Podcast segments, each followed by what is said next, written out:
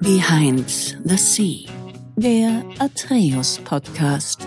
Hi, mein Name ist Franz Kubilum, ich bin Direktor bei Atreus und im Behind the Sea Podcast blicken wir gemeinsam hinter die Kulissen des Sea-Level Managements. Jakob, herzlich willkommen im Podcast. Hallo, schön hier zu sein. ich freue mich auch. Wir versuchen in jeder Episode jemanden vorzustellen, der entweder in der Geschäftsführung tätig ist oder seine eigene Company gegründet hat, irgendwie im C-Level-Bereich gelandet ist. Du hast so ein bisschen beides gemacht. Du bist mal als Interim Chief Technology Officer unterwegs gewesen. Jetzt bist du selber Gründer von DataGrid. Da wirst du sicherlich noch was dazu sagen. Und auch CTO wiederum bei DataGrid. Wir schauen uns heute mal deinen Werdegang an, wie du da hingekommen bist, wie du aufgewachsen bist und was jetzt so auf deiner Agenda steht und versuchen dabei, dich auf persönlicher Ebene kennenzulernen. Also gerne heute persönliche Sachen ausquatschen, da äh, interessieren wir uns besonders für. Und äh, sonst sind wir natürlich auch sehr interessiert, was du für Tipps und Tricks hast für deine Kollegen, für deine Kolleginnen und für andere Leute, die mal ins C-Level kommen möchten. Jakob, wie sieht denn so ein täglicher, typischer Tag bei dir aus? Wie kann man sich das vorstellen? Ja, also ich glaube, dass der allein dessen, dass ich noch zwei Kinder habe, schon mal äh, sehr stark davon geprägt ist. Äh, du hast es gerade auch schon gesagt, äh, Leute, die irgendwie äh, da irgendwie reinkommen, ich glaube, das ist eine sehr gute Zusammenfassung dafür, wie ich das mache. ähm, also im Generellen ist es tatsächlich äh, meistens so, dass die Kinder recht früh wach werden. Dann wird mhm. eben morgens ne, ganz normal Frühstück essen mit denen und die Routine wird stark von den Kids dann irgendwie vorgegeben. Und äh, dann ist irgendwann Kita-Zeit, äh, dann werden die da hingebracht. Das ist auch meine Aufgabe, das ist so ein bisschen mein, der Marker für meinen Start von meinem Tag, äh, so ein bisschen. Das heißt, ich gehe dann dahin, äh, liefere die Kinder ab, dann haue ich mir Musik rein und dann äh, geht's wieder nach Hause. Okay. Ähm, das ist auch äh, relativ wichtig, weil ich habe in Corona gemerkt, dass dieser Arbeitsweg für mich einer der wichtigsten Schritte ist, um wirklich in den Tag rein starten zu können. Okay, interessant. Ähm, ja, also Musik hören, ein bisschen eine andere Bewegung, äh, äh, Bewegung reinbringen und dann mhm. in einem anderen Ort sitzen. Ja, aber okay. das ist meistens noch nicht so. Meistens gehe ich dann wieder nach Hause und ab hinter meinen Schreibtisch und dann geht's eigentlich auch schon los. Mhm. Ja. Okay. Und wie ist es momentan bei dir? Bist du, ich meine, du bist CTO, du hast sicherlich äh, technische Verantwortung im hohen Maß. Sind es mittlerweile schon bei dir auch so, dass du eigentlich nur noch Meetings hast? Oder hast du noch Zeiten, wo du wirklich mal so vier, fünf Stunden dich in eine technische Aufgabe reindenken kannst? Ja, ich glaube, dadurch, dass man halt über eine Firmengründung redet und äh, auch eine Firmenleitung, ist es eigentlich, kommt man nicht drum rum, dass es irgendwann sehr, sehr viel wird mit den Meetings. Ja, okay. weil äh, mhm. ein großer Teil davon ist einfach auch dieses Netzwerken. Du hast speziell am Anfang bei der Gründung noch viel Validieren mit dabei. Und da gehören eben einfach der Kontakt mit Menschen dazu. Ja? Also wer denkt irgendwie CTO ist der, der im Keller sitzt und da das Ding zusammenbaut äh, und hat sonst nichts damit zu tun, ja, das wird wohl eher nicht so de, der, der Regelfall sein. Ähm, man muss auch als CTO quasi schon irgendwie an den Kunden dranbleiben. Man ist vielleicht auch der, der die technischen äh, äh, Sachen irgendwie mit abfangen kann.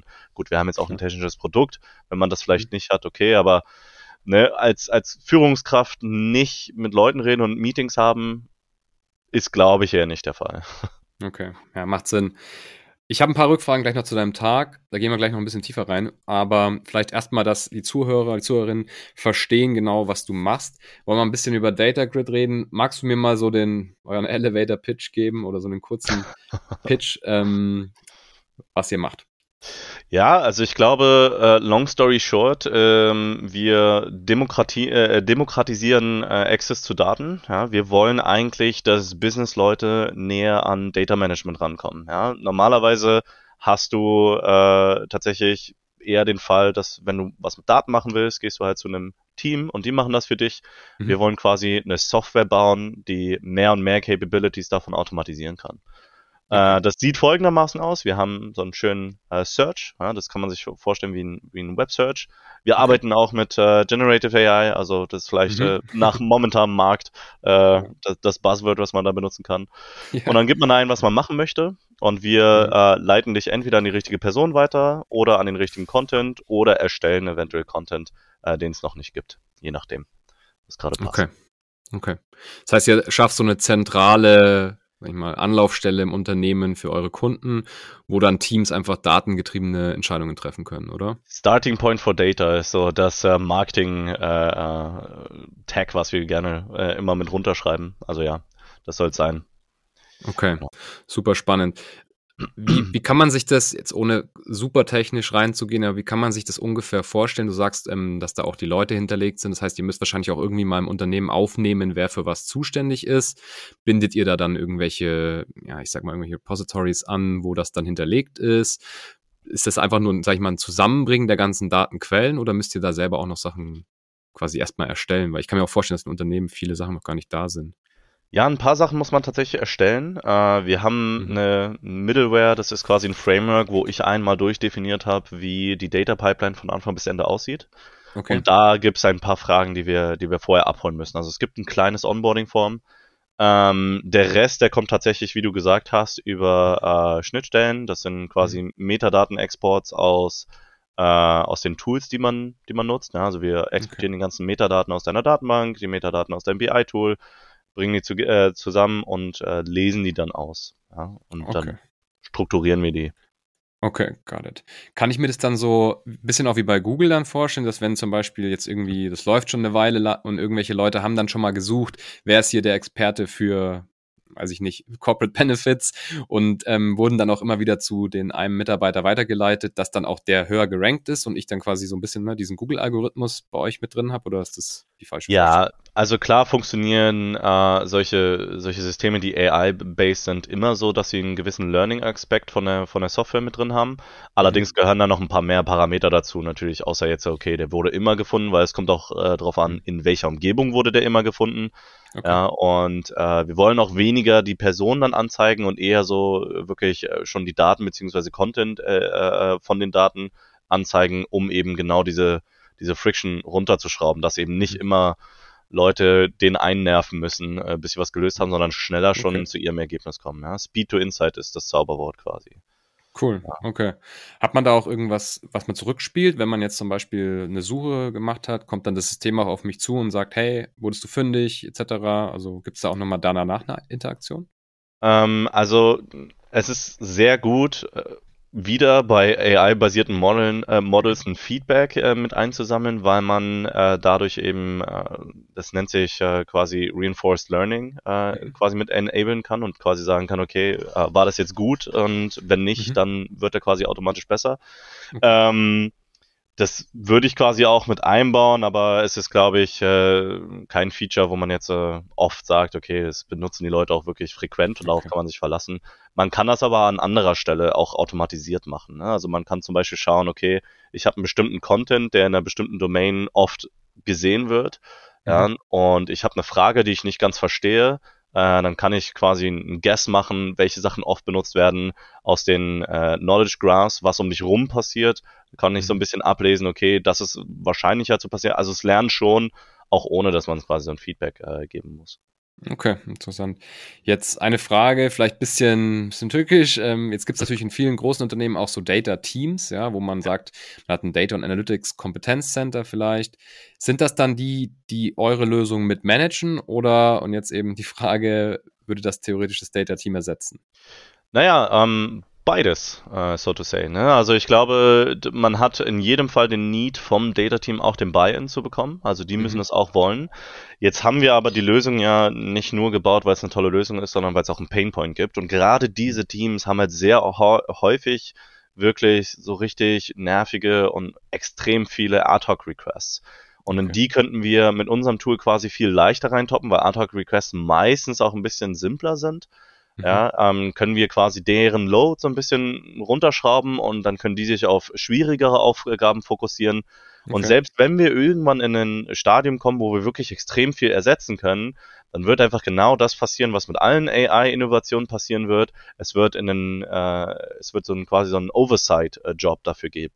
Ja, mhm. ich meine, ChatGPT, alle schreien, ah, es wird mein Job ersetzen. Aber im Endeffekt, ja, das Einzige, was passieren würde, ist, ja, du hast jetzt äh, vielleicht keinen Marketing-Content-Creator mehr, sondern du hast einen Marketing-Content-Manager, der eben die Software verwaltet, die das irgendwie schreibt. Und dadurch wird der Job für den Menschen, glaube ich, deutlich deutlich leichter und viel spannender, weil man sich mehr auf so Innovation und richtungsweisende Sachen und äh, äh Strategie konzentrieren kann, statt ich muss jetzt meine tausend Wörter runterschreiben.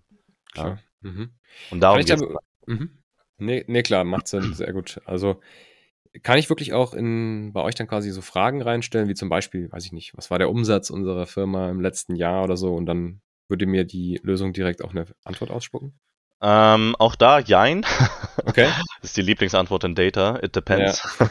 Ja. ähm, also unser Ziel am Anfang ist es erstmal, diesen Search bereitzustellen. Das heißt, wenn mhm. du die Frage hast, wie war unser Umsatz, dann finden wir eventuell Content, der schon existiert. Okay. Ja, sei das jetzt eine Tabelle in deiner Datenbank oder sei das schon ein vorgefertigter Report, den ihr in eurem BI-Tool liegen habt. Mhm. Es ist durchaus auch das Ziel, dann solche Abfragen zu schreiben. Allerdings äh, muss man damit ein bisschen vorsichtig sein, weil dann bewegt man sich dahin Natural Language zu SQL.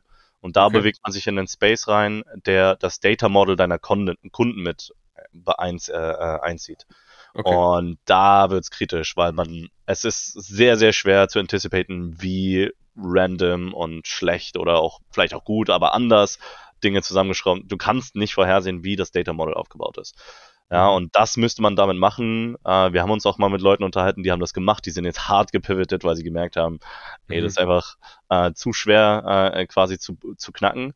Wir wollen uns dahin entwickeln und wir haben mhm. quasi jetzt eine Strategie entwickelt, wie wir die Leute so ein bisschen darauf educaten können, einen Standard zu erreichen, äh, dass wir das machen können. Ja, okay. ähm, und daraus dann zu lernen, okay, wie können wir ein Produkt bauen, was auch ohne diese, diesen Input von unseren Kunden quasi das schon liefern kann. Uns ein bisschen Zeit kaufen. Okay, okay. Super. Ich glaube, man hat jetzt so grob verstanden, auch wenn es hier und da ein bisschen zu technisch wurde, ja, ja. ja, mit, mit Data Model und so. Ich meine, einige von den Zuhörern wissen da sicher, was das ist, andere vielleicht nicht so sehr. Ja. Aber man hat ungefähr begriffen, was ihr macht. Ich finde es eine sehr, sehr coole Lösung. Absolutes Zukunftspotenzial. Wer sich das mal anschauen will, Data Grid, werden wir sicherlich dann auch in den Show Notes irgendwo verlinken und du zum Schluss vielleicht nochmal was sagen. Jetzt wie bist du jetzt dahin gekommen? Das heißt, wir müssen jetzt ein bisschen durchleuchten, wie du dein Werdegang dahin war. Starten wir mal so richtig weit weg. Also davon, so die erste Zeit Kindergarten, Vorschule, wie du in die Schule gekommen bist. Wie bist du dann aufgewachsen? Kannst du da so ein bisschen drauf eingehen? Wo, wie, in welchen ja, Bedingungen? Was haben deine Eltern gemacht? So diese Ecke. Also ich komme aus dem tiefsten Dorf, mehr oder weniger. okay. Ja. Wenige hundert äh, Einwohner quasi. Das ist, war schon, schon groß in unserer Umgebung. okay. ähm, genau, ja. Haben da auf dem äh, äh, eher im ländlichen Raum dann halt gelebt, bin da auch zur Schule gegangen. Wir hatten ein, äh, war so ein Zweifamilienhaus quasi, äh, im mhm. Haus gewohnt meine ganze Familie ist eigentlich im sozialen Bereich unterwegs. Also irgendwie meine äh, Stiefmutter ist Krankenschwester, mein Vater ist Heilerziehungspfleger. Äh, okay. Es geht auch bei meiner Mutter so weiter. Meine Geschwister machen jetzt viele auch sowas. Äh, also ich bin bin da schon so ein bisschen die Ausnahme mit, mit, mit, äh, mit meiner Firma und dem ganzen technischen Gedöns. Ähm, mhm. Okay. BWL-Richtung und sowas, ja. Ja, adoptiert also wahrscheinlich. Gefühlt, ja. okay, verstanden. Ja. Gut. Und und dann, also ich meine, genau, das war, das sind so die, so die Bedingungen. Ähm, hat man denn schon vielleicht so im jüngeren Alter gesehen, dass du diese technische Veranlagung hast oder vielleicht sogar diese unternehmerische? Da gibt es ja so ein paar Charaktereigenzüge, die da vielleicht in die Richtung deuten. Also ich war schon immer dagegen. So, das, hat man, das hat man auf jeden Fall gemerkt. Das hat sich äh, mal so, mal so geäußert. Äh, tatsächlich äh, im, im Technischen nicht so viel. Ich hatte mal eine Situation, die war ganz lustig. Äh, mein Vater hat nämlich immer so Kindersicherungen äh, bei uns zu Hause noch reingemacht. Das war damals, als Computer noch neu waren. Ja. Äh, haben die Eltern noch so komische Sachen versucht, so, okay, wie, wie reguliere ich das? Und das dann vor allen Dingen so mit so richtig alten Softwarelösungen, die so richtig ja. clunky und oldschool sind. Und ich hatte, glaube ich, zwölf verschiedene oder so, weil ich die alle geknackt habe. Der einfachste Tipp, falls ihr junge, falls wir jüngere Zuhörer haben, ist einfach ein Notepad öffnen, nicht speichern und auf runterfahren klicken. Dann schließt sich alles bis auf das Notepad. Das wird dann am Ende gefragt, hey, du hast da noch was offen, willst du speichern oder nicht speichern? Oder abbrechen, hat dann den Runterfahrprozess abgebrochen und dann war auch die Kindersicherung aus. Das war was meine war, Lösung. Vor was wurde da geschützt? Einfach nur vor Internetzugang oder was hast du gespielt? Was, wie, was? wie lange man am Computer sitzen darf. Wir hatten immer eine halbe so. Stunde. Äh, halbe Stunde am Tag, wir mussten mal so Kärtchen machen äh, mhm. und äh, das war dann aus. Und das hat mir dann irgendwann, musste ich da so ein bisschen Research für machen im Internet, weil mhm. das hat dann irgendwie auch nicht immer geklappt. Das war so bei der Hälfte der Fällen, äh, bei der Hälfte der Kindersicherung hat das hingehauen. Und irgendwann mhm. musste ich auch mal die Command-Line benutzen und das fand ich interessant. Äh, das hatte relativ viel Spaß gemacht. Okay. Äh, und das habe ich dann auch in der Schule mal benutzt und ich glaube, mein Lehrer fand das nicht so lustig. Weil ich weiß nicht, wie es dir ja. ging, aber bei uns wurde damals der IT-Unterricht neu eingeführt. Ja, äh, mir auch so die Zeit. Genau, und dann haben sie uns so Doc, äh, äh Google, Do äh, Google Docs gab's ja nicht, gab's dann so Dokumente, ne? wie schreibt man so ein Dokument, Zehn-Fingersystem und genau. unsere Lehrer waren alle irgendwelche Quereinsteiger, die selber überhaupt keine Ahnung hatten. Ja. Ähm, und dann habe ich mit der Command-Line tatsächlich mal im Klassenzimmer, äh, sind ja in einem Netzwerk drin und ich konnte auf dem Admin-Rechner drauf das Passwort ändern und alle runterfahren. Ach was, okay. Und du musstest aber den Admin-Computer hochfahren, damit alle Computer überhaupt gehen. Und der Lehrer hat einfach nicht gewusst, was er machen soll. Das Passwort ging nicht mehr, konnte nicht hochfahren und wir waren alle raus. Nicht schlecht, okay.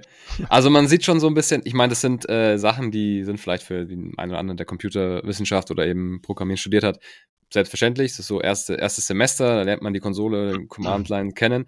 Aber ich, für jemanden, der das im, in der Grundschule, sage ich mal, macht oder in der, in der weiterführenden Schule dann recht früh noch das hat, hat nicht jeder in der, in, der, in der Klasse gekonnt. So. Also es waren schon mal so die ersten Indizien, dass du vielleicht mal in dem Bereich machen wirst.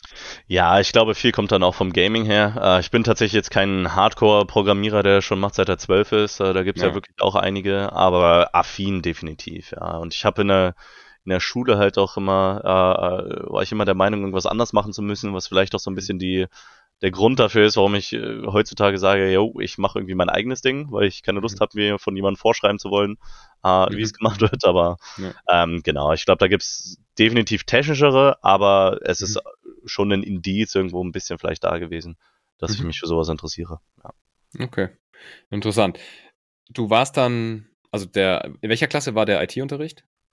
Äh, das war dann in der Realschule, die ging bei uns ab der fünften Klasse quasi los. Und äh, das okay. Ding habe ich, ich weiß noch, ein Flechting, das war schon da. Also es muss so sechste, siebte Klasse gewesen sein, glaube ich. Okay. Ja. Ähm, hast du einen Realschulabschluss fertig gemacht? Genau, den habe ich und, gemacht. Okay, ja, und, und, dann, dann bin ich nach Berlin gegangen. Ja. Okay, okay, okay. Das mit dem Abitur, da dachte ich, das habe ich zwischendrin mal probiert. Das hat auch nicht so gut funktioniert. Okay. Ähm, Hat nicht funktioniert, weil keine Lust gehabt, die Zeit zu investieren in die Fächer oder irgendwas anderes? Naja, ich war schon immer dagegen und ich war halt dann scheinbar auch gegen Abitur. Nee, ich habe einfach wirklich in der Schule, äh, ich war nicht so der Musterschüler, könnte man sagen. Also ich war immer okay. eher so ein stressiges Kind, was hinten sitzt und Quatsch macht. Okay. okay. Ja. Ähm, ist ja nicht schlimm, sieht man ja. Ich meine, du hast es ja jetzt auch äh, zu diversen Sachen gebracht. Wir werden ja gleich auch noch auf die einzelnen Stationen so ein bisschen eingehen, ja. wo du so unterwegs warst. Das heißt, Realschule fertig gemacht nach Berlin und dann? Genau, in Berlin habe ich dann angefangen, äh, Ausbildung zu machen. Ähm, da hab, haben wir erstmal drauf geschaut, was sind so meine Hobbys. Ich war schon immer so ein bisschen Physik interessiert, das fand ich geil. Dann haben wir das irgendwie mhm. mal geschaut. Physikalisch-technischer Assistent, dann mit Fachhochschulreife und dann könnte man okay. das machen. Hat dann auch nicht so gut geklappt, weil ich immer noch nicht aufpa äh, aufgepasst habe im Unterricht. War so duale Ausbildung. ähm, ja. Dann haben wir das mit dem Sound Engineer gemacht. Da war ich dann mittlerweile schon irgendwie 18 Jahre alt oder so. Mhm. Äh, und äh, habe da dann in diversen äh, Theatern gearbeitet oder in so einem Tonverleihstudio. Okay. Äh, das hat dann auch nicht geklappt aus denselben Gründen. Okay. Und dann habe ich erstmal ein paar Jahre nebenbei äh, gejobbt äh, für mich selber. Äh, einfach nur, um so ein bisschen über Wasser zu bleiben und erstmal mhm. sich zu finden, so ein bisschen. Mhm. Äh, und habe dann erstmal, ich glaube, vier Jahre lang so vor mich hingedümpelt und überhaupt erstmal überlegt, okay, was wisst ihr eigentlich? Hab so viel äh, nachgedacht, so, okay, wie funktioniert das alles in der Welt? Warum muss ich irgendwie so einen langweiligen Job machen? Und äh, warum gibt es ja. so viele Probleme und so? Und äh, genau, da musste ich erstmal so ein bisschen rauskommen und bin dann eher durch Zufall äh, ein bisschen in der Startup-Szene gelandet, äh, über einen Kumpel. Und mhm. da habe ich dann gemerkt, okay, ich habe vorher im Labor gestanden oder in einer Werkstatt oder auf der Bühne oder irgendwas aufgebaut.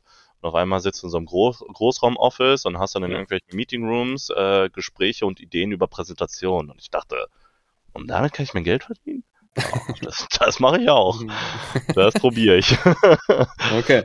Ja, und das war so ein bisschen der Einstieg. Äh, und dann habe ich erstmal ganz viel, es war in so einer, äh, in einem Startup, ähm, habe dann so ganz viel Backbone erstmal beobachtet.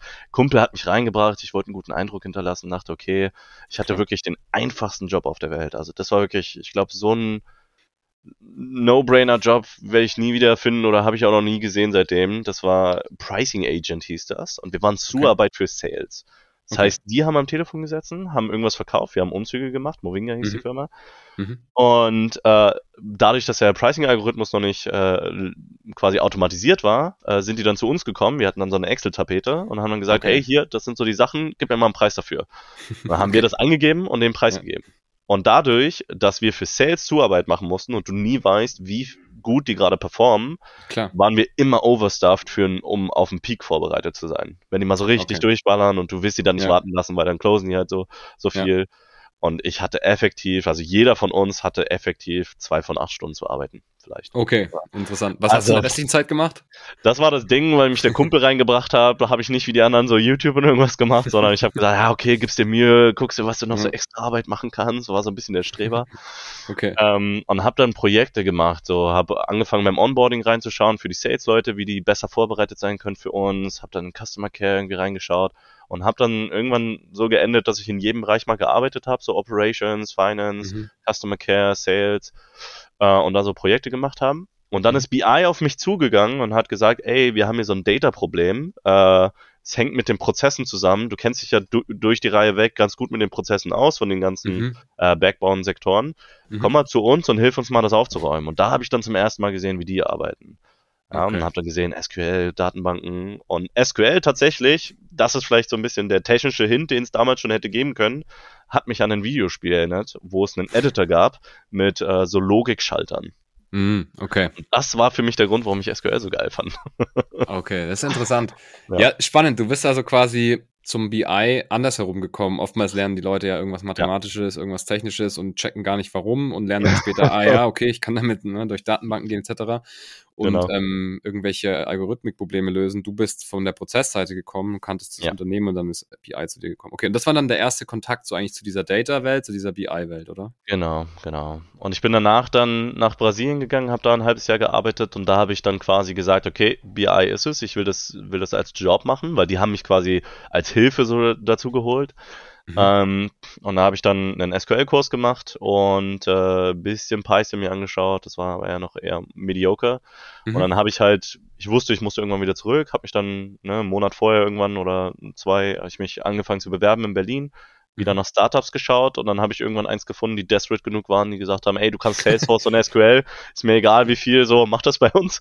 Okay, Das war dann so ein bisschen mein Fuß in der Tür. nicht schlecht. Ja. Wie hast du dir SQL beigebracht? Durch einen Kurs hast du gesagt, oder? Es war ein Kurs, aber ganz ehrlich, als ich dann quasi gearbeitet habe, das war nichts, was ich da gelernt habe. Das war nicht ansatzweise genug. Also es eher anzuwenden ist viel, viel wichtiger, als es über einen Kurs zu lernen. Der Mhm. Kurs kann halt dafür sorgen, dass man ne, den, den Fuß reinbekommt. Das hat er bei mir gemacht. Ich habe auch ein Okay. Zertifikat davon bekommen. Ähm, und äh, das hat im Endeffekt dafür gereicht, dass ich ne, den Job bekommen habe. Er hat mir aber für den Job selber, fürs Lernen, das war komplett useless. Also, Okay, verstanden. Aber war das ein Kurs, ist jetzt nicht so, wie, ich meine, wenn man sagt Kurs heutzutage, klar, ist ein Online-Kurs wahrscheinlich gewesen, oder? ja, ja, genau. Okay, das heißt, ähm, du hast wahrscheinlich jetzt nicht so viel Zeit investiert, das war wahrscheinlich kein Drei-Monats-Programm, das war so ein On-Demand-Kurs, den du theoretisch. Genau, es war ein, äh, es war ein On-Demand-Kurs, der ging einen Monat. Ähm, da habe ich dann schon, ich denke, jeden Tag wäre ich da schon dran gesessen haben an dem Monat. Aber Mhm. es war halt nur ein Monat. Ne? Also Klar. ist auch nicht, war jetzt auch nicht so viel. Und ich weiß jetzt, aber Mhm. ich kann jetzt ehrlicherweise auch nicht mehr sagen, wie viel ich da jetzt dran Okay. war. Ob es jetzt äh, einmal am Tag eine Stunde war oder ob es nur alle zwei Tage oder ob ich jeden Tag fünf gesessen habe. Das Mhm. kann ich gerade Mhm. nicht mehr so genau sagen, ehrlich gesagt. Okay, verstanden. Bei SQL ist es ja so, es gibt eine gewisse Anzahl an Befehlen, vielleicht für die, die SQL jetzt auch nicht kennen. Wenn man die ganzen Befehle mal kennt oder zumindest irgendwo stehen hat und nachschauen kann, dann kann man sich schon so die einfachsten Queries, sagt man dann ja, die einzigen Abzüge aus den Datenbanken holen. Der Trick fängt dann natürlich darin an, was brauche ich überhaupt aus der Datenbank, das erstmal zu verstehen und dann die Queries oder die verschiedenen Befehle miteinander zu kombinieren. Und da meinst du, das lernst du wahrscheinlich erst, wenn du es wirklich anwendest. Ja. oder? Wer wissen möchte, worum es bei Data so ein bisschen geht, der, da ist, glaube ich, am einfachsten zu erklären, den Excel-Vergleich zu ziehen. Weil eine Mhm. Datenbank meistens äh, aufgebaut ist, äh, also sehr ähnliche Sachen hat wie eine äh, wie Excel. Du hast Mhm. nämlich in der Datenbank ein Folder-System, das sind, äh, die nennt man Schemas und das ist Mhm. eigentlich so ähnlich wie das Excel-File. Ja, und in dem Schema, äh, Schema hast du dann Tabellen, das sind dann so wie die Tabs unten. Ja. Mhm. Und äh, man hat dann eben auch ne, diese ähm, diese, dieses Grid, diese Matrix, äh, mhm. äh, die man hat mit den äh, Column Names oben und dann eben die Values darunter. Und SQL hat auch viele Ähnlichkeiten, was eben die Funktion angeht. Das mhm. einzige, was man wirklich, wo man umdenken muss im Vergleich zu Excel ist, man macht es nicht in den Zellen, sondern man kann eine Gesamtabfrage auf die Tabelle laufen lassen und wenn man eine Zelle möchte, muss man diese Gesamtabfrage quasi so gestalten, dass man sich da runterfiltert auf diese mhm. eine Stelle. Ja, das ist so ein bisschen die Komplexität, die dahinter steckt. Ansonsten super viele Ähnlichkeiten. Ja. Mhm. Wo wir vielleicht gerade bei dem Thema sind, du hast gesagt, du hast dir dann auch ein bisschen Python beigebracht. Ähm, viele Leute, glaube ich, die in den Data-Bereich wollen, die fangen direkt mit Python oder mit R an, also ja. dass sie sich sozusagen die Algorithmen zurechtschneidern können. Fängt das da an oder würdest du sagen, SQL oder sogar Excel oder irgendwas anderes ist die Basis dafür? Also ich glaube, Excel ist immer gut, weil es eben so ein bisschen Verständnis mit reinbringt. Aber ich glaube, mhm. das müssen auch viel mehr Leute haben als jetzt nur Data-Leute. Also ich finde, mhm. Excel ist so ein altes, starkes Tool. Ich glaube, die häufigste Programmiersprache würde ich nicht sagen, ist irgendeine von den anderen, sondern sind mhm. einfach Excel-Funktionen. Ja, ähm, Python und R, äh, also R verstehe ich, wenn man Data Scientist machen möchte und, und wirklich ähm, quasi Forecasting machen möchte. Python ist einfach deswegen so gern gesehen, weil es in so vielen Bereichen benutzt wird. Es ist mhm. besonders stark im Data-Bereich, ähm, auch wieder Data Science. Äh, man kann auch äh, Apps damit schreiben. Mhm. Wenn man aber wirklich Data machen möchte, SQL ist die Grundlage für alles. Ja, mhm. also ich habe auch später erst begriffen, ich dachte, ich arbeite in so einer Nische für mhm. Tech. Ja, äh, bis ich irgendwann begriffen habe, dass alles, was Product und, und Product Teams und Engineering eigentlich macht, ist auf mhm. Datenbanken aufbauen, ist auf mhm. Datenbanklogiken aufzubauen. Jede Funktion, die man auf einer Website sieht, ist einfach nur eine Datenbankabfrage, die zuhauf in SQL übersetzt wird. Ja. Und wenn sie nicht in SQL geschrieben wird, dann weil es eben eine Library darüber ist, die das irgendwie abstrahiert, aber mhm. SQL ist immer mit dabei. Okay, mhm. jetzt gibt es mittlerweile Node äh, äh, SQL-Datenbanken, aber als wirklich Data-Person ähm, ist das die Grundlage von allem. Ähm, mhm. Python ist einfach stark, weil es eben auch andere Sachen ermöglicht. Ja, also man könnte, wenn man sagt, okay, Data ist doch nicht so meins, damit halt auch in Product reingehen. Man könnte sich auch ein bisschen mehr auf Data Science fokussieren, da braucht mhm. man das auch eher. Also es gibt schon so sein Use, es ist schon die mhm. super Sprache, die irgendwie alle gerade super viel benutzen und mhm. die sehr weit äh, verbreitet ist. Aber wenn man Hardcore Data machen möchte, SQL gibt es keinen Weg drumherum. Mhm. Okay. Ja. Heißen schon, Tipp. by the way. Ja, ja. genau. genau. Okay, ähm, das heißt, du bist dann so im Business Intelligence Space angekommen, warst dann, wie gesagt, auch nochmal ein halbes Jahr in Brasilien, hast dort auch so als Analyst gearbeitet und dann hast dich, oder ja, ja, also es war so ein bisschen, war eine kleine Familienfirma. Äh, ich habe den Server damit ein bisschen maintained und man war so ein bisschen Mädchen für alles. Also ich habe auch beim Investor-Pitch irgendwie mitgeholfen, Unternehmenswert mit zu, äh, zu berechnen und das zu, also es war ah, so okay. klein. Ja, da gehörte mehr dazu. Business Analyst war, glaube ich, so die beste Beschreibung, was ich da gemacht hätte. Was war so ein bisschen überall mit Support. Okay, aber da, okay, aber da hast du dann auch schon kennengelernt, wie man sozusagen Investoren angeht, weil das war bis jetzt noch nicht so ja. präsent, sag ich mal. Ja, das war da zum ersten Mal wirklich auch mit der Fall. Äh, ich fand das davor auch schon interessant und man hat so irgendwie in dieser Startup-Szene mit damit gerechnet, weil die Firmen sind alle klein, man kann mit mhm. jedem reden. Aber mhm. das war das erste Mal, wo ich wirklich ähm, da näher mit dran war, das stimmt. Okay. Würdest du sagen, oder anders gefragt, du hast jetzt nicht diesen klassischen Weg gemacht mit Studium und dann irgendwie über Internships, ne? Dann ja. kommt man da, macht man einen Einstieg und arbeitet sich dann vielleicht in diesen Business Intelligence Thematik rein. Du bist über die Startups gegangen. Ich habe viele Freunde, die mhm. das auch gemacht haben. Die haben auch dann teilweise wegen dem Startup ihr Studium abgebrochen oder haben ihr Studium abgebrochen und dann eine Startup-Stelle gefunden. Jetzt könnte man so sagen, okay, für Startup braucht man scheinbar irgendwie keine Ausbildung. Das stimmt ja nicht ganz. Man muss ja, man muss ja trotzdem was können, sage ich mal. Ja, also man muss zumindest bereit sein, sich entweder per mehr Zeit invest oder nebenbei dann halt die ja. Themen anzueignen. Aber was wären dein Tipp, so wenn man ins Startup reinkommen könnte? Weil du hast, wurdest ja offensichtlich jetzt öfters von den Leuten dort genommen für die diversesten Themen. Ja. Die nehmen ja aber trotzdem auch nicht jeden. Ja. so. Ja, ich glaube, äh, die Frage ist halt wirklich, ähm, wie man, wie man bereit ist, an Sachen ranzugehen. Ja, also ich glaube, Startup-Welt enabled auf jeden Fall sehr viel mehr ähm, skill-basiert Leute einzustellen. Also sie versuchen eher reinzuhorchen, wer bist du, statt diese Checkboxes zu setzen auf Studium da mhm. und das und das. Mhm. Ja, ähm, dann müssen Dinge auch noch schneller gehen. Das heißt, man hat vielleicht nicht immer diesen Standardprozess und das kann einem ja auch zugutekommen, wenn man eh schon einen unregulären Weg geht. Ja, ähm, aber ich glaube, es gehört auch schon viel, äh, viel Durchhaltevermögen dazu. Also ich glaube, als ich in Brasilien war, ich habe vorhin, glaube ich, ein bis zwei Monate gesagt, ich glaube, in echt waren es drei.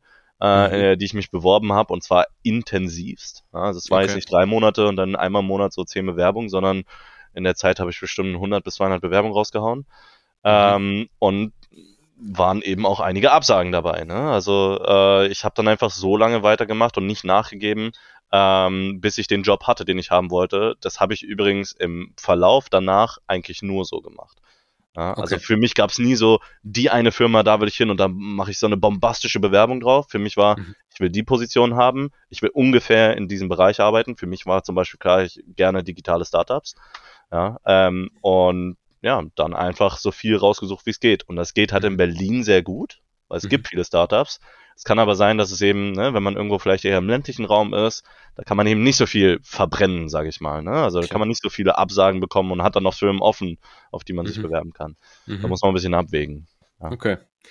Das möchte ich kurz festhalten. Ein, ja. 200 Bewerbungen hast du geschrieben. Das ist nämlich sowas, was ich auch. Wenn das mal reicht, ja. Genau, wenn das mal reicht. Oftmals ist es, das ist vielleicht auch so ein bisschen deutsche Kultur man geht nicht so gern mit, ähm, ja, mit, mit Absagen um. Ja, das, das tut natürlich ja. weh, man kriegt eine Absage. Ich, ich bin selber jetzt in einem Space tätig, wo es, wo es auch viele Absagen und Bewerbungen gibt. Ne, wir sind ja mit, mit, mit Atreus im Interim-Management tätig. Mhm. Das ist ja auch irgendwo die Human Resources-Sparte. Viele Leute nehmen sich das sehr zu Herzen, wenn sie eine Absage kriegen. Wie siehst denn du dieses ganze Thema?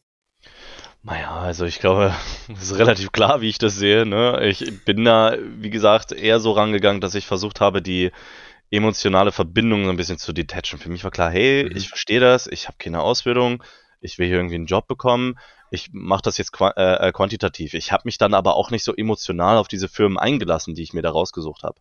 Ja, also mhm. ich habe da jetzt nicht gesagt so, hey, die muss das hatte ich auch schon manchmal, ne? Und dann war es mir auch ein mhm. bisschen wichtiger und dann hat es nicht geklappt, ist auch ein bisschen blöd gewesen, aber ist okay, ne? Also ha, habe ich einfach mit gerechnet.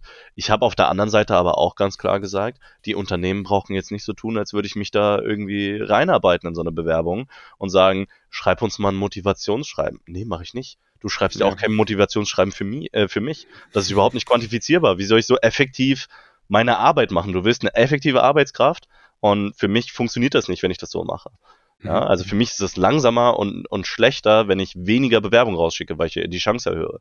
Das heißt, wo ich da reingekommen bin, ist einfach so ein ja, Quantifizierungs-Effizienz-Denkprozess und der hat eben dafür gesorgt, dass ich da nicht so tief drin stecke und von daher das für mich auch nicht so schlimm ist. Ja, also jetzt gibt's auch dieses Ghosten, was irgendwie äh, auch im Recruiting-Bereich angekommen ist mhm. äh, und ich habe halt ein paar Freunde, die denken sich, oh, ist das nervig jetzt, mhm. und das ne und ich denke mir so, ganz ehrlich, es ist halt so, scheiß doch draus, eine Bewerbung von vielen. Mhm. On to the next, ja. Die ghosten nicht, dann weißt du schon direkt Bescheid. Mhm. So ist es, ja. ja. ja. bei dir, wenn man auf LinkedIn bei dir schaut, steht Purpose First, Ego Second. Ich glaube, das ist auch so ein Ego-Ding, dass man halt sein Ego einfach da mal ausschalten muss, was das angeht. Die Sachen sind in der Regel nie persönlich gemeint und es steckt so viel weiteres dahinter. Teilweise funktionieren die internen Recruiting-Prozesse nicht. Da kommt mal so ein ganzer Batch an Monatsbewerbungen gar nicht irgendwie an die richtige Teamstelle durch. Kann alles Mögliche im Hintergrund sein. Insofern glaube ich, das ist auch ein wertvoller Tipp, einfach mal ich glaube, was man sich einfach klar machen muss, ist, wenn man sich für so einen Karrierepfad entscheidet, der eben Richtung BWL geht. Und ich glaube, mhm. der Vorteil, den ich habe, ist, dass ich andere Sachen probiert und gesehen habe in, ich bin Musiker, ja, da kommt es auf Qualität mhm. an. Das ist, das, ich will keine Songs schrubben, sondern ich will einen guten Song machen. Mhm. Äh, in der Physik, ja, da ist eben auch wichtig, dass man Detail hat und, und, und dass man scientific arbeitet. Ja, in Data würde man das Quantitative Data versus Qualitative Data nennen. Und ich glaube, viele andere Berufe sind Qualitative Data, sowas wie Musik und, und irgendwas. Und wir in, in diesem Finan in dieser Finanzwelt, in dieser BWL-Welt, das ist quantitative, ja. Und auch ein Re Recruiting-Team hat seine Zahlen. Wir optimieren eigentlich alle auf dasselbe zu. Und das mhm. ist Profit. Ja, und wenn das dann mal verloren geht, okay, das sagt ein bisschen was über die Company Culture aus und so, aber man sollte, äh, sollte sich das jetzt nicht zu Herzen nehmen, weil das ist nicht mhm. das Spiel, was wir alle spielen, mehr oder weniger. Ja. Absolut. Ja. Mhm.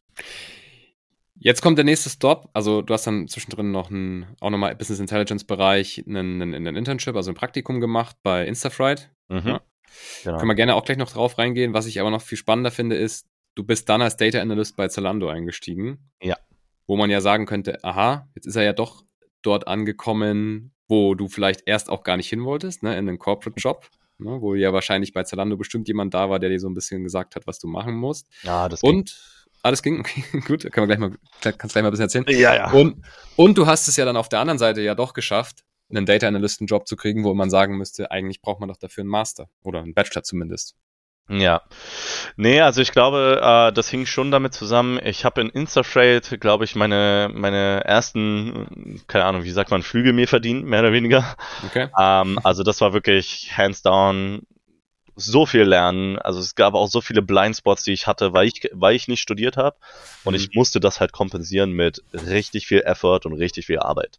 Okay. Also ich habe mich dann in dem Job quasi, es war wie so eine Schocktherapie. Ich habe mich wo reingeworfen, wo ich überhaupt nichts konnte und äh, musste dann halt on the fly so schnell lernen, wie es nur ging. Ja? Und ich meine, ich habe jetzt erzählt, ich konnte vorher, äh, habe in meiner Kindheit mal ein bisschen Command Line benutzt. Mhm. Also so viel war das jetzt auch nicht und ich habe mir da auch von meinem Chef irgendwie anhören la äh, lassen. Äh, er hatte eine Aufgabe für mich, die Command Line involviert und ich war schon komplett überfordert, in irgendeinen Folder da irgendwo rein zu navigieren. Er meinte, ey, okay, ja gut, aber sag mir doch, wenn du sowas nicht weißt. Ich gehe davon aus, dass die Leute das kennen. Ja, okay. Und ich Mhm. so, ah, scheiße. ja, halt musst du's so- ja. Ja. Und während ich teilweise Meetings hatte, habe ich dann schnell gegoogelt, was das Wort heißt und Ja. also es war wirklich sehr viel Lernen on the fly. Ähm, Mhm. Aber es war auch sehr, sehr intensiv. Also ich hatte wirklich einen gefühlt technisch schlauesten Vorgesetzten, den ich bis heute, glaube ich, hatte. Ähm, der hatte einiges auf dem Kasten und somit war auch äh, der Setup sehr anspruchsvoll und ich konnte relativ schnell relativ viel lernen. Wie gesagt, Schocktherapie ist da, glaube ich, Klar. ein sehr treffender Name. Ähm, und ich habe quasi am Ende der Zeit ähm, relativ viel gelernt, wie ich mich, wie ich mich quasi dadurch navigiere. Und genau Okay. das habe ich relativ viel dann ähm, ongoing immer wieder benutzt. Auch Okay. in Salando dann, ne? Also ich habe Mhm. dann das Jahr gemacht, habe das Prozess beendet, habe gesagt, okay, jetzt war ich Praktikant, jetzt möchte ich einen richtigen Job. Ähm, die HRlerin äh, ähm, hatte, also der Firma hat das scheinbar gut gefallen, was ich so gemacht hat. Dann habe ich da ein bisschen Unterstützung bekommen, also Mhm. dass ich da das äh, Interview bekommen habe. Und das Interview war tatsächlich eine Ausnahme in meiner, in meinem sonstigen Approach, weil da habe ich echt ähm, so viel vorbereitet für und ich habe mir dann Okay. auch so, so, so Inter Interview Guide irgendwie aufgeschrieben, den ich dann auch im Interview äh, erwähnt habe und im Endeffekt haben wir nur noch über das geschrieben, was ich aufgeschrieben habe. Und Ah, damit hatte okay. ich die Kontrolle über dieses Interview. Ja, Nicht schlecht. das war, das war, glaube ich, das Beste, was mir passieren konnte. Mhm. Ähm, weil das hat dann auch geklappt und zwar bin ich in den Salando Outlets eingestiegen. Ja. Okay. Die Salando Outlets, die hatten ein kleines Team von 50 Leuten im Management Mhm. Und die wollten von mir, dass ich deren Grundlage äh, aufbaue für das, äh, ähm, für deren Datenmanagement, was ich überhaupt bis dahin auch gar nicht wusste. Das habe ich mir Ja. auch on the fly alles beigebracht. Ja, also okay. äh, die meinten so, ja, Datenbanken müssen wir aufbauen, das müssen wir äh, quasi von unseren Excel-Datenbanken wegbringen. Ich so, ja, ja, kein Ding, mache ich. okay, ja, nicht schlecht. Dann, bevor der Job angefangen ist, habe ich schon so, hey, mein Kumpel gefragt, der hat das gerade studiert, hast du mal irgendwie ein paar Papers, die ich lesen kann, wie geht das überhaupt? ähm, und habe das dann mal schnell noch gelernt. Äh, habe das dann gemacht, habe dann äh, da auch mit einem zentralen Team zusammenarbeiten müssen und habe eben dadurch, dass ich es on the job gelernt habe, auch nach Best Practices gelesen. Also wie würden das Professoren machen oder Mhm. was steht im Internet, wie es gemacht wird, statt ne, mir das irgendwie individuell auf einem Case zeigen zu lassen, habe ich Ja. quasi versucht, die Best Practice rauszufinden, wie es gemacht wird. Und dadurch bin ich dann mit diesem zentralen Team, als wir viel zusammengearbeitet haben, immer in den Modus gekommen, dass ich gute Vorschläge äh, gemacht habe, wie man es standard, äh, standardisiert machen könnte für alle. Okay. Und irgendwann haben die gesagt, hey du, das ist cool, das gefällt uns. Ähm, wir wollen ein bisschen stärkeres Data-Team aufbauen. Wir sind nur Engineers. Äh, wir haben nicht so viel äh, Business-Saviness und wissen nicht, wie unsere Stakeholder ticken. Komm noch zu uns und mach du das für uns. Ja? Und dann bin ich quasi in das zentrale Team gegangen. Zentral heißt hier aber auch wieder, es war wieder diese Off-Price-Group. Und da habe ich quasi gearbeitet ähm, für so, das waren so ein paar Tochtergesellschaften äh, der, von der Salando-Gruppe Mhm. ähm, die eben so Off-Season-Good äh, verkauft haben, ne? also so A, Mhm. äh, äh, B-Ware und Ah, Off-Season-Good okay. und sowas. Und da waren dann mehrere Firmen und da war ich im zentralen Team. Ne? Das war also ein Firmenkomplex von ungefähr ne, vielleicht 1000 plus Leuten. Also immer noch noch nicht so richtig corporate. Ja? Okay, Also okay. deswegen, ich habe mich, Okay. bin, bin mir da glaube ich schon ein bisschen treu geblieben. Okay, alles klar. Also du hattest da, warst da nicht so eine richtige Corporate Struktur drin, sondern warst so ein bisschen mehr Genau. Contributor, konntest du halt so ein Genau. bisschen auch dein Ding machen. Okay. Ja. Verstanden. Nach Zalando kam ja dann so ein bisschen wieder der Break zurück in die Selbstständigkeit, beziehungsweise in die interimistische CTO genau. Richtig? Also ich hatte dazwischen noch einen Schritt, äh, der ist aber glaube ich nicht gelistet, weil das ja. war eher so ein Schritt in die Corporate-Welt. Da habe ich nämlich okay. De Delivery Hero kurz in einem Data-Team gesessen, äh, die dann aber eben weiter unten in der Struktur angesiedelt waren und das war mir dann zum Beispiel, ne, da, da, da hat die Hierarchie nicht gestimmt, das Team war nicht das Richtige. Ich wollte wieder zentral arbeiten, war dann aber ein mhm. Stakeholder-Team. Da bin ich dann schnell wieder raus und dann bin ich quasi, äh, ich hatte schon die ganze Zeit damit geliebäugelt, ich will was eigenes machen und dann hat, äh, äh, haben Freunde von mir gesagt, okay, wir bauen jetzt eine Firma, äh, haben sich da auch einen CTO für gesucht. Äh, das okay. hat dann aber nicht so geklappt mit dem und haben dann gesagt, hey, du bist jetzt vielleicht kein Product-Mensch oder so, aber bist definitiv technischer als wir, kannst du uns nicht mal aushelfen in der Zwischenzeit. Ähm, und das war übrigens auch der Moment, wo ich begriffen habe, wie fundamental Data für insgesamt Tech eigentlich ist. Ja. Weil ich wusste nicht, wie das geht. Also mhm. habe ich das gemacht, was ich kann. Ja, die brauchten Hilfe dabei. Wie können sie ihr Produkt aufbauen? Und was ich gemacht habe als allererstes, ist ein Data Model zu bauen. Also ich habe okay. quasi diese Tabellenstruktur, wie in Excel würde man mhm. machen, ähm, wie deren Data, äh, Daten von deren Produkt aussehen könnten, habe mhm. die dann mit Fake-Daten ge äh, gefüllt mhm. und habe das, habe die Fake-Daten dann analysiert und Kombinationen daraus gezogen, um zu schauen, welcher Mehrwert steckt da drin? Wie kann ich das machen? Es cool. wird ein HR-Matching-Tool werden. Ja. Okay. Und habe dann geschaut, okay, ich, jetzt habe ich hier, ich habe jetzt hier Accounts drin, ich habe Firmenaccounts, ich habe äh, äh, quasi persönliche Accounts. Was kann ich daraus analysieren? Was kann ich daraus matchen? Und dadurch sind viele Features überhaupt erst an quasi rausgekommen, die man noch machen könnte, die die noch nicht mal im Kopf hatten, obwohl die die Experten waren. Ja, die haben ja schließlich die Firma gemacht. Mhm. Äh, und da wurde mir so ein bisschen klar, wie fundamental Daten eigentlich für Produktentwicklung ist, für Innovation überhaupt haben. Wenn du weißt, wie das geht, dann weißt du auch, was möglich ist. Dann kannst du auch mhm. darüber nachdenken, was man noch damit machen könnte. Und Systemarchitektur. Alter, mhm. ich kann das sagen. Mhm. Das war wieder so ein, ich äh, schocktherapiere mich selbst, weil das ist so ein ganzes Feld, riesiges Thema wie baue ich ein vernünftiges Produkt, auf was muss ich alles achten als äh, Tech-Leader, mehr oder weniger, was man alles machen muss. Und das war so gigantisch. Äh, da bin ich auf jeden Fall relativ schnell, äh, relativ viel, also deutlich technischer geworden, was das angeht. Okay. Ja. Also man merkt schon, du hast immer sehr, sehr stark an der Aufgabe gelernt oder an der Herausforderung, die so ein bisschen mitkam, ne? Das habe ich mir auch gesucht. Also ich habe auch immer was gesucht, was ein bisschen zu viel für mich ist. okay. Jetzt muss man natürlich dazu sagen, wir haben jetzt viel darüber gesprochen, dass man eventuell oder man könnte meinen, dass wir so ein bisschen implizieren, man muss nicht studieren, um in diese ganzen Rollen reinzukommen. Das ist auch richtig, das muss man nicht. Jedoch muss man aber auch der Typ sein dafür, dass man in dieser Zeit, in der man eben nicht studiert, sich dann immer wieder Aufgaben sucht, die einem erstmal unbewältigbar, sag ich mal, vorkommen mhm. und sich die dann trotzdem irgendwie annimmt, sich da auch ja auch irgendwie rein argumentiert, hast ja gesagt, du musstest dich ja. da schon ziemlich mit ziemlich viel ähm, harter Arbeit rein argumentieren. Und dann muss man sie natürlich auch noch schaffen, weil wenn du dann an der Aufgabe zerbrichst, dann hast du keinen Abschluss und hast auch diese Aufgabe ja. nicht geschafft und kommst natürlich auch so nicht weiter. Das heißt, nur vielleicht auch nochmal als kleiner Disclaimer, also wir sind jetzt nicht gegen Studieren. Ich habe selber ja auch studiert, ganz klassisch. Und du musst es halt in der Zeit irgendwie lernen und irgendwie weiterkommen. Und manche Leute kommen das wahrscheinlich einfach ganz gut über die Studienweg und haben dort halt eine safe ja. Umgebung, um sich auszuprobieren. Du hast es über diesen, sag ich mal, mehr Hands-on-Weg gemacht. Am Ende haben wir gerade, deswegen meinte ich jetzt mit diesem Zalando, haben wir uns eigentlich an demselben Kreuzpunkt wieder getroffen, fast. Ja. Und jetzt haben wir gerade gehört, bist jetzt in die Selbstständigkeit zurück, haben wir am Anfang auch mal kurz drüber gesprochen, wie du jetzt ähm, mit, mit Data Grid arbeitest. Bist du zufrieden, es gelaufen ist? Ja, es ist halt sauer anstrengend, ne? aber ja. äh, es ist im Endeffekt was anderes, würde ich nicht wollen. Ja. Ja. Äh, und ja, ich denke auch zu, zu, dem Thema Studium, man muss einfach wirklich schauen, was einem liegt, weil im Endeffekt habe ich nur ein Übel gegen ein anderes getauscht. Mhm. Äh, äh, meiner Meinung nach, ja, andere hasseln sich dadurch, ihre Masterarbeit zu schreiben. Das ist halt auch, ich ja. habe Freunde, die das gemacht haben, ich sehe, wie anstrengend das ist und wie viel Arbeit da reinsteckt. Äh, ich habe das eben auf der anderen Seite gemacht, mich in dem Feld beweisen zu müssen, ja, und dann eben on the fly irgendwelche Dinge lernen zu müssen, die man vielleicht im mhm. Studium schon hätte lernen können. Ja. Mhm. Ähm, wo es auch einige Themen gab, was mir da passiert ist.